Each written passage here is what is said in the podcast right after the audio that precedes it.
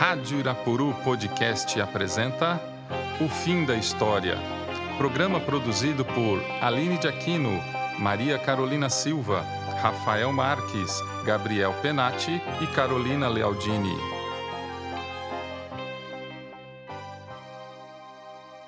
Olá a todos os nossos ouvintes. Eu sou a professora Aline e está no ar mais um programa O Fim da História. Estou junto à professora Carol Scudeler e a professora Mônica Miliane Martinez. Oi, pessoal, tudo bem? Sejam bem-vindos. Oi, pessoal, tudo bem? Hoje vamos bater um papo sobre o docograma O Dilema das Redes, junto com a professora Mônica, que tem muito a nos ensinar.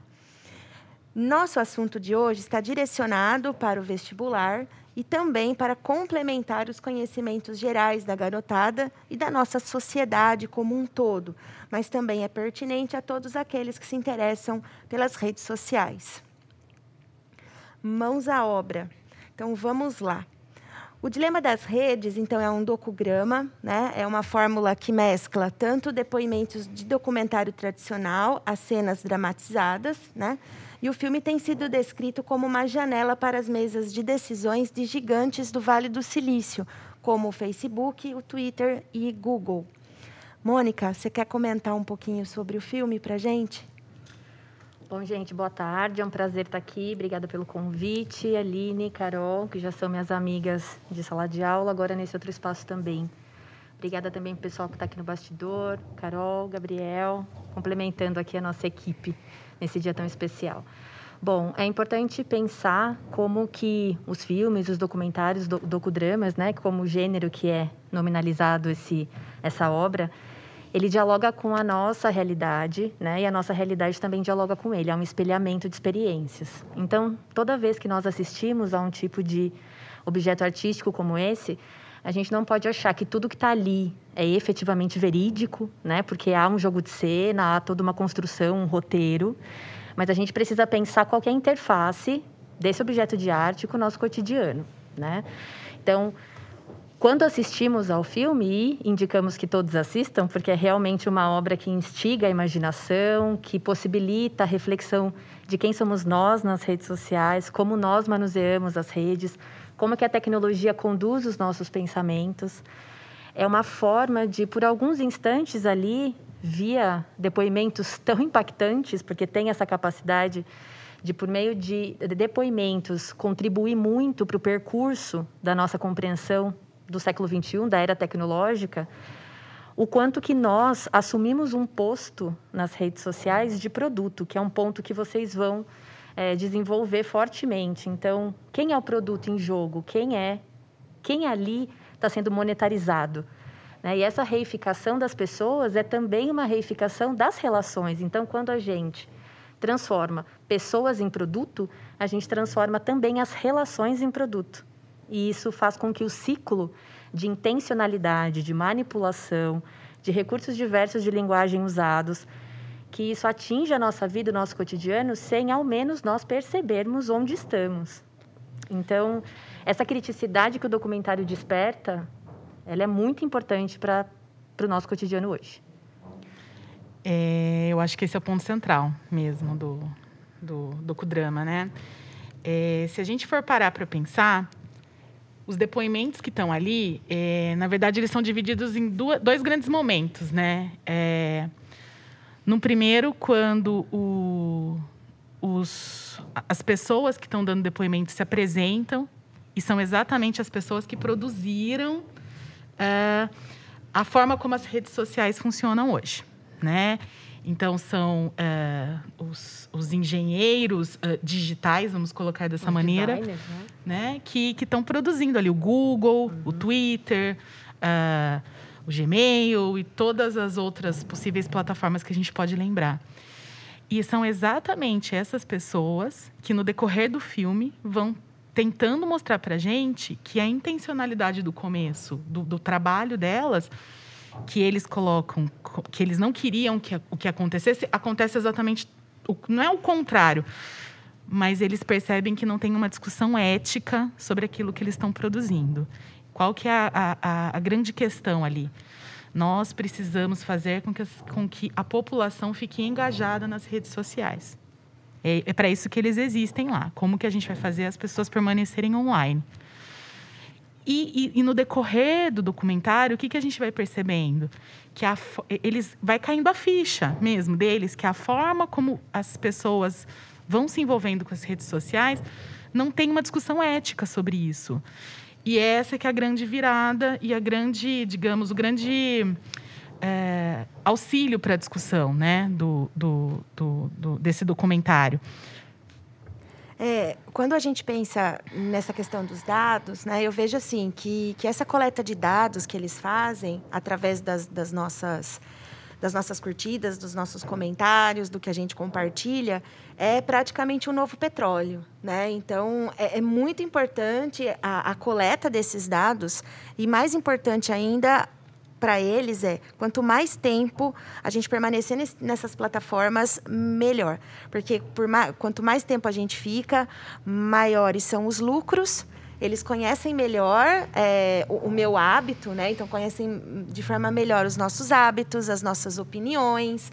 E isso vai fazendo com que esses dados sejam recolhidos e aí eles serão organizados por algoritmos que vão fazer todo um mapeamento. E aí, fazendo todo esse mapeamento, eles vendem essas informações, né? Essas informações são oferecidas a clientes, então, de marcas de cosmético a universidades, a políticos também, governos, né? Que pagam milhões de dólares para mostrar os produtos para essas pessoas. Então, que é aquela coisa, se você só entra, por exemplo, no Facebook e você só olha a fotos de algumas pessoas, né, é, que foram viajar, por exemplo, você fica um tempinho só, você viu as fotos e beleza.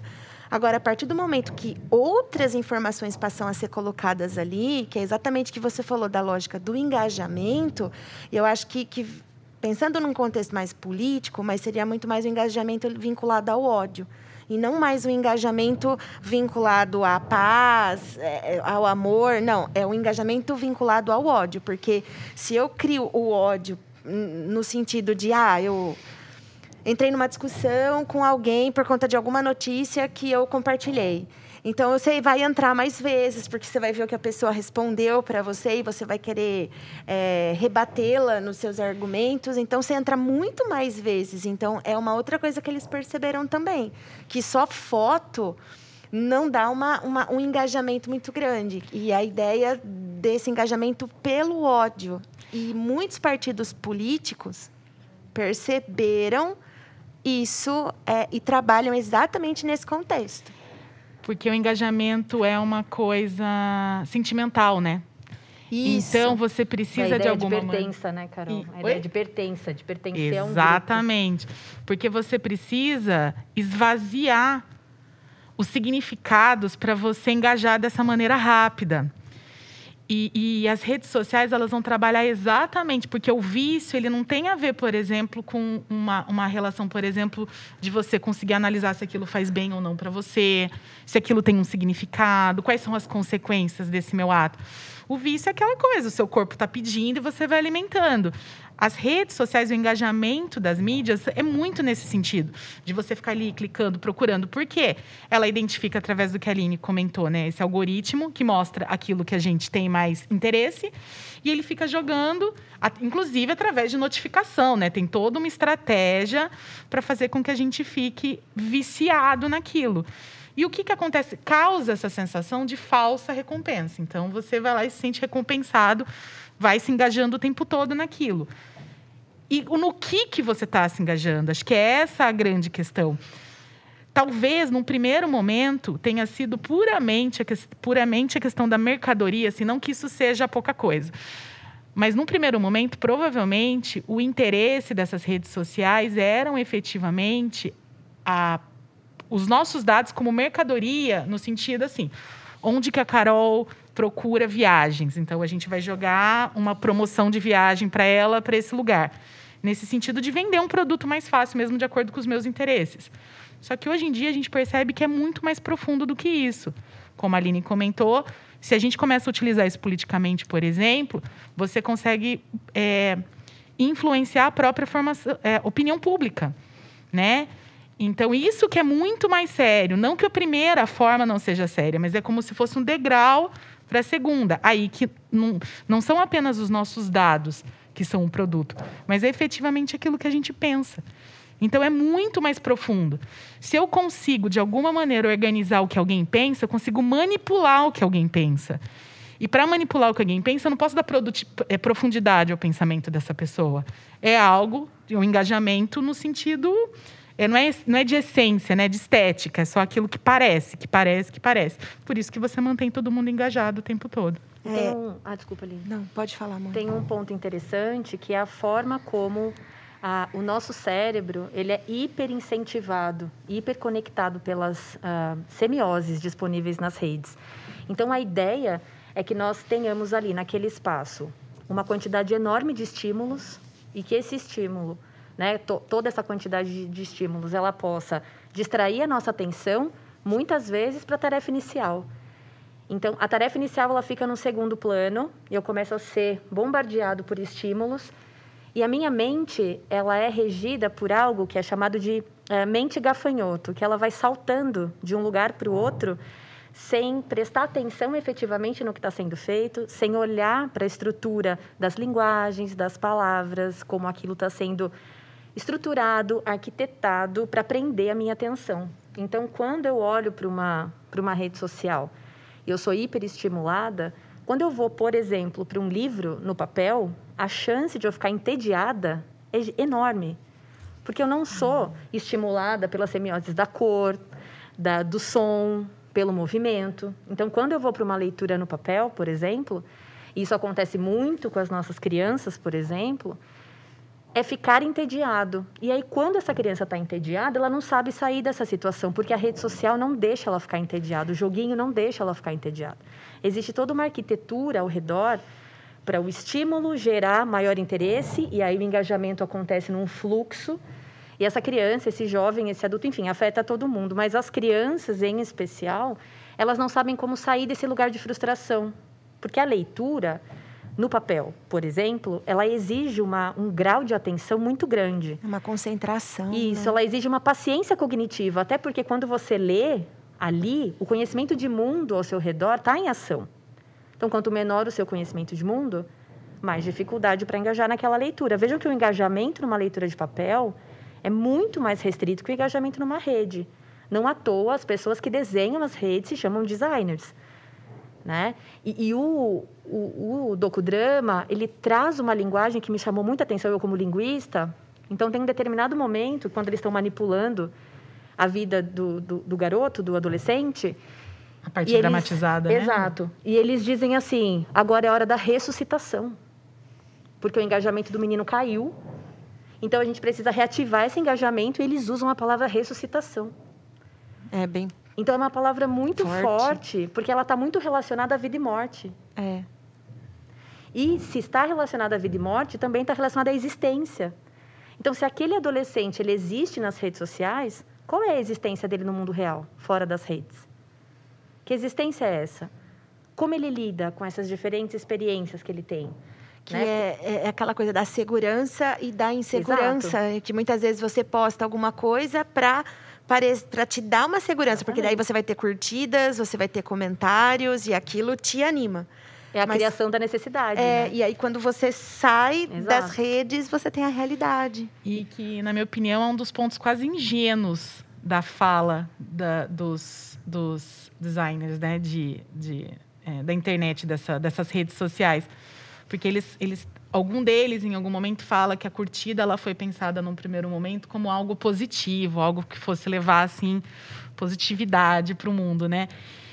E aí faltou uma leitura estrutural de mundo, né? Porque a gente não pode achar que, por exemplo, é, qualquer instituição, seja ela virtual ou não, uma escola ou uma empresa ou uma rede social, por exemplo, ela não vai captar a essência da sociedade. Então, se a, se a sociedade está baseada, por exemplo, numa desigualdade, está baseada numa, num, num, num, sistema de padrão de beleza, é, num sistema de racismo estrutural, de machismo estrutural, isso vai compor efetivamente todas as relações, inclusive as virtuais. Então a gente não pode achar, por exemplo, que uma curtida é só isso, é só uma curtida. Ela está recheada de, de, de um monte de significados. Então, por exemplo, continuando com a ideia das crianças. O tanto, por exemplo, que uma formação de uma criança está influenciada pela quantidade de curtidas que ela tem. E mostra isso no, no docudrama através da, da irmãzinha mais nova. Que ela posta uma foto, digamos, mais genuína e não tem as curtidas suficientes. E a partir do momento que ela vai colocando os filtros, é, ela vai conseguindo mais likes. E daí, uma única crítica, que era em relação às orelhas dela, vira um símbolo para ela de, de, tristeza. Então, tanto que, que essa, essa questão da forma como você se enxerga no mundo está filtrada efetivamente pela sua relação com as redes sociais. Isso é intencional, esse que é o problema. Isso é intencional, não é, não é algo que está acontecendo, ops, né?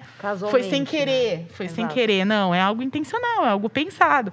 As pessoas não podem achar que elas vão produzir esse tipo de relações nas redes, né? Quem está quem está produzindo a relação, né? não quem está vivendo a relação, quem está produzindo. E achar que não vai ter esse tipo de consequência. A gente tem que se responsabilizar e responsabilizar as pessoas envolvidas. Né? O filme chama um pouquinho a atenção para isso. É. Tem uma coisa que, que é interessante, meninas, que eu reparei nesse no docudrama, que é o seguinte: na escola, por exemplo, a gente faz um esforço muito grande para ressignificar o erro dos nossos alunos. Então, a gente tenta mostrar para eles o quanto o erro é produtivo, o quanto é a partir do erro que a gente consegue tirar conclusões, sedimentar conhecimentos.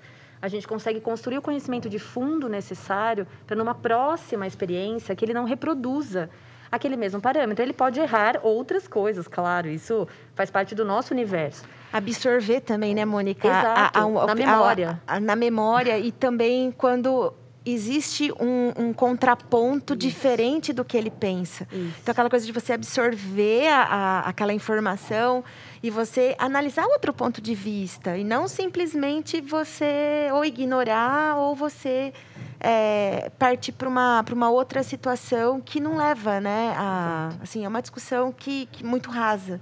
E, e, com calma, né, Aline? Porque, assim, para você ressignificar as coisas, vamos pensar o seguinte: quando você vai perdoar alguém, é um processo enorme de ressignificação. Quando você vai se perdoar, é um processo enorme. Então, quando um aluno erra, passa também por essa situação de frustração.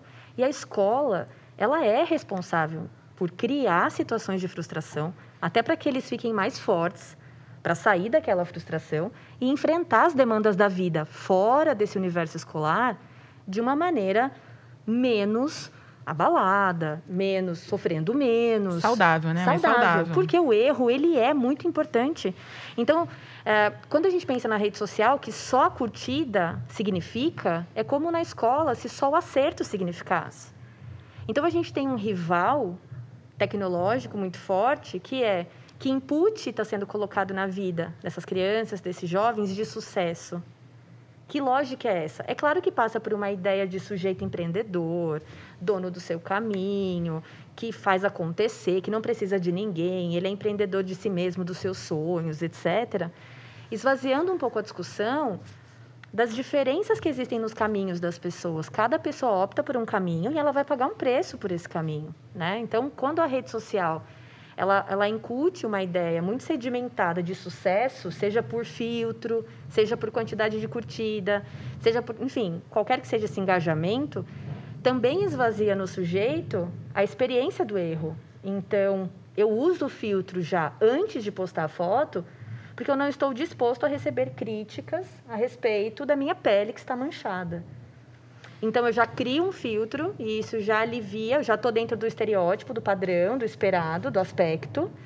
E eu também valorizo a política, a cultura, a cristalização desse padrão. Isso então, é como se a gente entrasse num ciclo que se retroalimenta. Né? A rede é, nos manipula, a gente entra nessa manipulação e a gente ajuda essa manipulação, porque a gente devolve em produto. A gente alimenta, né? Exato, devolve em produto. E isso é muito delicado, porque quando a gente olha para um cenário de rede social, a gente não entende imediatamente que aquilo ali não é só diversão, não é entretenimento casual apenas. Ela tem ali várias utilidades, seja uma utilidade de válvula de escape, seja uma utilidade educacional, porque com o ensino remoto a gente precisou utilizar o computador, utilizar as redes, enfim, os mecanismos, os, as páginas, plataformas, enfim, né? tudo, as plataformas, tudo que está embutido. E qual, qual é o cansaço? O que a gente sentiu? Um cansaço muito maior mental, porque ficamos diante das telas, então o tempo de exposição à tela subiu muito.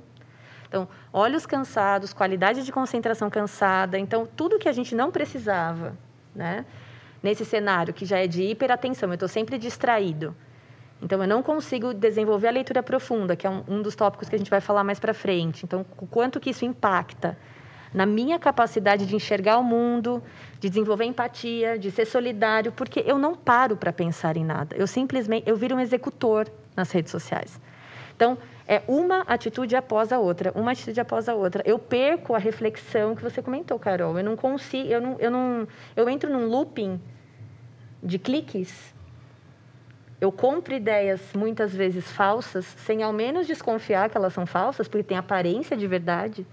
E porque não dá tempo. E porque não dá tempo, Não porque dá a nossa tempo sociedade de desempenho, ela, ela quer distrair a gente. O foco é a distração. Então, Mas- você vira um executor. É, as pessoas não leem as, a- Não a- leem. as notícias, ela lê o título da notícia só. É mais superficial ainda. que E tira texto, a conclusão e ali. já É isso que me a conclu- preocupa. É. A gente fala muito isso, nós três, especificamente em sala de aula. A gente pede para os nossos alunos para que eles leiam com calma, que é esse, essa calma no olhar de leitura, antes de tomar a decisão precipitada, porque vai se precipitar. Nós, adultos, nós nos precipitamos se lemos algo muito rapidamente e já queremos emitir uma opinião sobre. A possibilidade de um julgamento equivocado, a possibilidade de você ser preconceituoso sem se dar conta no primeiro momento é muito grande, porque você não teve o tempo de maturação daquela ideia. Você leu e você reagiu. E porque você quis? Assim, não, porque você está hiperestimulado. Então, o- a pessoa hiperestimulada, por que, que ela vai parar para pensar e para refletir? Não, ela vai ser uma pessoa lenta, uma pessoa fora do streaming. Ela é uma pessoa que não tem pertença. Então, a gente cria uma sociedade de pessoas que querem agir e não pensar. Até de exclusão, né? Exato. É, eu acho que a gente poderia pensar até sobre a própria produção de informação nessa sociedade, dando um passo um pouquinho para trás. O tanto que, por exemplo, o próprio jornalismo também acaba sendo influenciado por essa produtividade. Então, será que a gente dá tempo para os próprios, assim, para as próprias pessoas que trabalham com comunicação, por exemplo, decantar informações para que as informações cheguem na gente? As redes sociais não tem isso. Hoje em dia, tem setores enormes dentro do jornalismo só para dar conta de rápidas frases é, que estão acontecendo ali ao vivo. E, e- e- e daí a pergunta é: tudo bem, a gente entende que é uma demanda dessa rapidez do mundo, mas também tem a ver com essa necessidade de engajamento com essa forma como a gente está produzindo conhecimento hoje. Então, parece que a gente está voltando para o mesmo lugar, estamos mesmo, porque é muito importante a gente falar disso. O que que esse, o, o, o que que é, é essa forma de produzir conhecimento tá, tá gerando nas pessoas? Está gerando um- um- um- um tipo de sociedade que o quê? Que não valoriza a diferença, que está padronizada, né? Que está padronizada estruturalmente. Então, é, não apenas o padrão de beleza, mas a própria questão assim de racismo estrutural, de, de- de um monte de, de coisas que são muito antigas dentro da, da história da humanidade e que estão se colocando de uma maneira muito forte agora através desses filtros. E, e para além disso, a Mônica falou da palavra empatia, né? Empatia é você tentar, é um conceito super complexo que as pessoas ah, é, acabam com o significado dela, na minha opinião, exatamente porque é uma palavra típica de redes sociais, né? É, a empatia, ela, ela existe para que a gente possa debater. Você só consegue debater com alguém se você entende a linha de raciocínio do outro. Você só consegue é, explicar para o outro no que, que ele acertou, no que, que ele errou dentro do seu ponto de vista, se o outro estiver te ouvindo. E se você estiver ouvindo o outro. As pessoas estão perdendo. Não que antes tivessem, mas as redes sociais elas estão potencializando essa nossa falta de debate. A gente não está conseguindo mais debater. A gente tem falsos debates dentro das redes sociais. O Twitter é um ambiente de debate? Eu não sei. Eu, eu vejo muito mais como um ambiente de disputa de, de, de, de, de fala. Então, tem uma pessoa que fala uma coisa, outra pessoa que fala outra, mas eu não vejo as pessoas realmente tentando entender a, a construir um pensamento ali, porque não dá tempo. Porque se você vai se propor a entender, a debater, a criar uma discussão mais ampla, já acabou. Já apareceu outra notícia. É, é, o, o, tempo do debate é um tempo longo, é um tempo, o tempo do conhecimento, o tempo da leitura é um, é um tempo. Às vezes o assunto tem que dormir.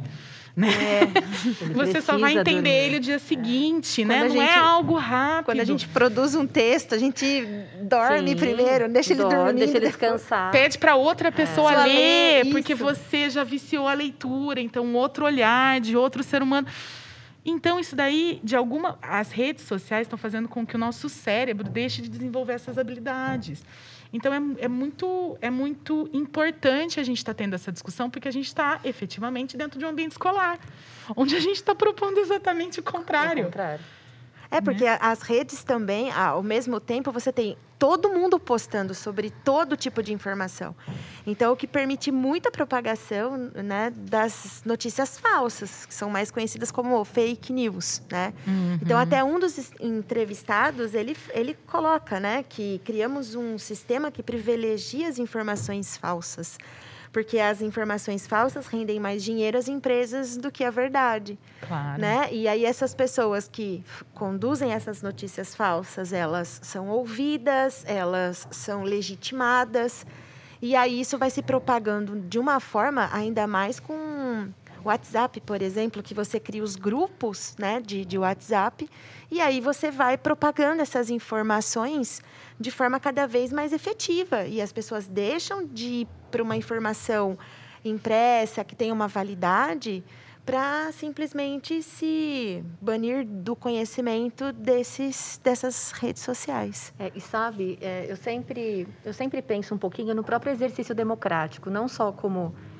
analista do discurso, então por esse olhar longitudinal de processo, mas se nós pensarmos nas nas bolhas virtuais, essas bolhas elas passam uma falsa sensação de concordância. Então, que concordar é o mundo ideal. Porque Isso. nessa minha bolha todo mundo concorda. Olha que legal, Olha né? que todo bacana. Mundo então, que quando... erro, né? Que erro. e aí esvazia de novo o debate democrático. Por quê? Qual é a gênese da estrutura democrática pós regimes ditatoriais de silenciamento, desaparecimento, etc. Que as pessoas discordem e por isso consigam dialogar. Então, é, é, o dissenso que rege as relações democráticas e não o consenso. É claro que existem consensos ah, que são exigidos num diálogo mínimo, por exemplo, eu sou ser humano, você também, então partimos do mesmo lugar, uhum. devemos ser respeitados em igualdade, independente de raça, de gênero, enfim, o que quer que seja, isso é fundamental. Mas o discordar exige o ouvir. Se eu não ouço o outro, se eu não compreendo a linha de raciocínio dele, eu não consigo estabelecer um diálogo produtivo com essa pessoa, porque aí vai ser um diálogo de surdos. Eu tenho razão, você também. Nós temos, eu tenho razão, então, você também tem. Ok, então você fica no seu universo, é minha sua opinião. Ilha, é minha opinião. e essa expressão, Carol, ela é muito perigosa, porque dentro dessa desse termo é só a minha opinião, é a minha opinião, há uma carga de periculosidade, de ódio, de exclusão, enfim, porque o diálogo ele é exterminado nesse momento. Então eu perco a habilidade, inclusive, de entender a linha de raciocínio do outro para utilizá-la como contra-argumento do meu discurso. Sim. Porque eu não ouço. Então eu não me aproprio. E o nosso cérebro leitor, como você falou da questão das habilidades de leitura, o nosso cérebro de leitor, ele é profundamente alterado por essas relações digitais.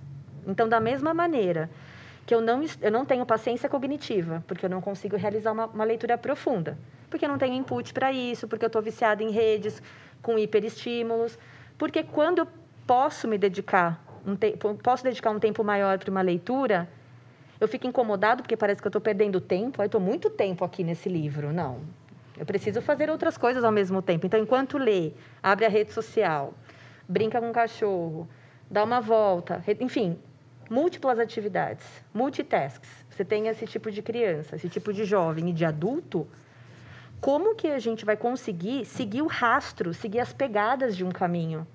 Né? Na linguagem, a gente estuda a metodologia do paradigma indiciário, que é essa busca constante pelas pegadas do texto, das informações, das, enfim, das linhas indícios. de raciocínio, dos indícios, a gente esvazia esse olhar atento. Então, por exemplo, ler Sherlock Holmes ficou chato, porque é preciso paciência cognitiva para você encontrar os passos. Ah, mas quando eu jogo um RPG, um jogo RPG no computador, eu amo. Claro que você ama. Você é hiperestimulado o tempo inteiro. Você não tem que colocar esforço nenhum naquilo. Alguém está te estimulando.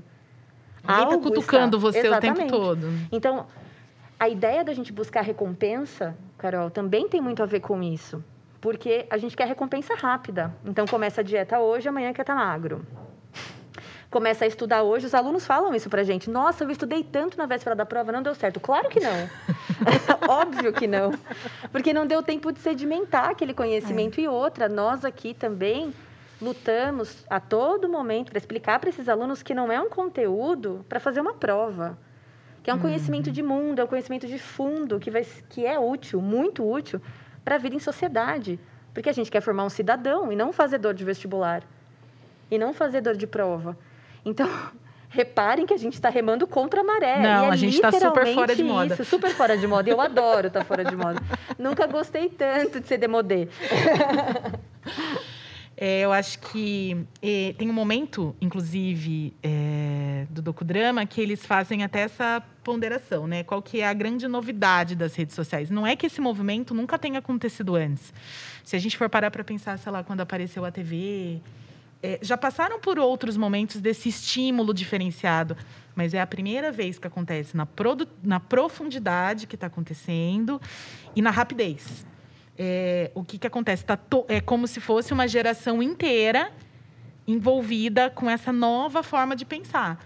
O que acontecia antes, por, por mil e motivos, até por uma questão, por exemplo, assim, de, de condição financeira existe uma diferença enorme, por exemplo, na forma como a TV entrou, entrou nos lares das pessoas. Ou então a questão, por exemplo, de ter poucos canais. É, é, era uma outra forma dessa comunicação. Não que ela não tenha alterado também a forma do nosso aprendizado. Mas eles, eles fazem. O problema é esse engajamento exponencial que está acontecendo agora. Está mudando toda a forma da, dessa nossa geração da gente se relacionar como ser humano mesmo. É, às vezes as pessoas estão próximas umas das outras, né? Elas estão juntas, mas estão com o celular, mas elas não estão conversando, né? Então é algo que até o diálogo mesmo entre essas pessoas é simplesmente não existe. Né? E, e, é interessante o que vocês comentaram é, dessa, dessa questão de no online você ter a, a, a questão de uma, de uma manipulação, que isso está sendo apropriado, como eu disse, né, por partidos políticos e como isso começa efetivamente na Itália. Né? Então, o executivo da Olivetti, o Jean Roberto Casaleggio, foi ele que, através de fóruns é, dentro da empresa mesmo, ele percebeu que online era mais fácil fazer a manipulação das pessoas do que no presencial. Então é aí que é criado, já, já inicia a lógica dos algoritmos, né, para você conseguir fazer a manipulação das pessoas e como isso vai se transformar no movimento Cinco Estrelas e hoje o Partido Cinco Estrelas, que é um dos partidos é, que tem que, que, ganhou força nos últimos anos na Itália, né? Então e que se utiliza de todas essas coisas que a gente está comentando. Sim, é, é um partido que, que que acontece? Eles têm lá o site do, do partido e aí eles é, dependendo do que as pessoas comentam, então aquilo que tiver muito comentário, eles reorganizam, eles reestruturam e jogam. Tipo um top trends, né? É, então assim, é, não é o que eles pensam, Sim. então eles estão vendo aquilo que dá mais comentário, aquilo exatamente, que dá mais curtida. Aí a gente, então, a gente reinventa isso, reestrutura o que essa pessoa falou. Ressuscita, igual na. É, ressuscita e você joga de novo. Então, esse partido, tanto é que, que quando você olha a pauta do Partido Cinco Estrelas, é uma salada é, é uma salada. Eles têm várias. defendem coisas que são contraditórias do ponto de vista ideológico, por exemplo. Mas que você mantém todo mundo engajado. É, você mantém todo mundo engajado. Por quê? Porque daí você cria as bolhas dentro das redes e você joga para essas bolhas o que elas querem ouvir. Né? E, e, do ponto de vista de um debate político, você vai falar sobre o que? Ah, você fala sobre a saúde, você fala sobre educação, que são pautas muito generalizadas. E aquilo que é específico, você deixa para as redes sociais, porque você não vai expor isso Porque aí você está expondo para todo mundo de uma vez só. Então você joga nas redes através das bolhas. E aí você consegue um número maior de leitores. Então é isso que vem acontecendo. Né? Começou na Itália, né? E acabou se espalhando para outros países, como a Hungria, por exemplo. Né? E é um movimento que está crescendo bastante. Então, é, a gente pode dizer que, como a Mônica comentou, estamos remando contra a maré mesmo, né? Então, com que... convicção. estamos remando contra a maré com convicção. Que a escola seja sempre um ambiente de resistência, então, a esse movimento, né? Talvez mais do que de resistência, ainda de esperança. E de sobrevivência, né, Carol? Porque nós fomos formadas dentro de uma lógica é, que valoriza muito a construção do conhecimento que valoriza o diálogo, que valoriza o dissenso. Então, a gente tenta exercitar isso com os nossos alunos, com as nossas relações pessoais, com a nossa família, com os amigos. E você fala da empatia, e é um ponto que a gente não pode deixar de prestar atenção, porque se eu não consigo engajar minha leitura profunda, se eu não consigo me relacionar profundamente com uma leitura, eu não consigo me transpor para o mundo do outro. Eu não faço esse exercício de leitura fundamental e se eu não consigo fazer no papel, eu também vou, eu terei dificuldade para fazer na vida real.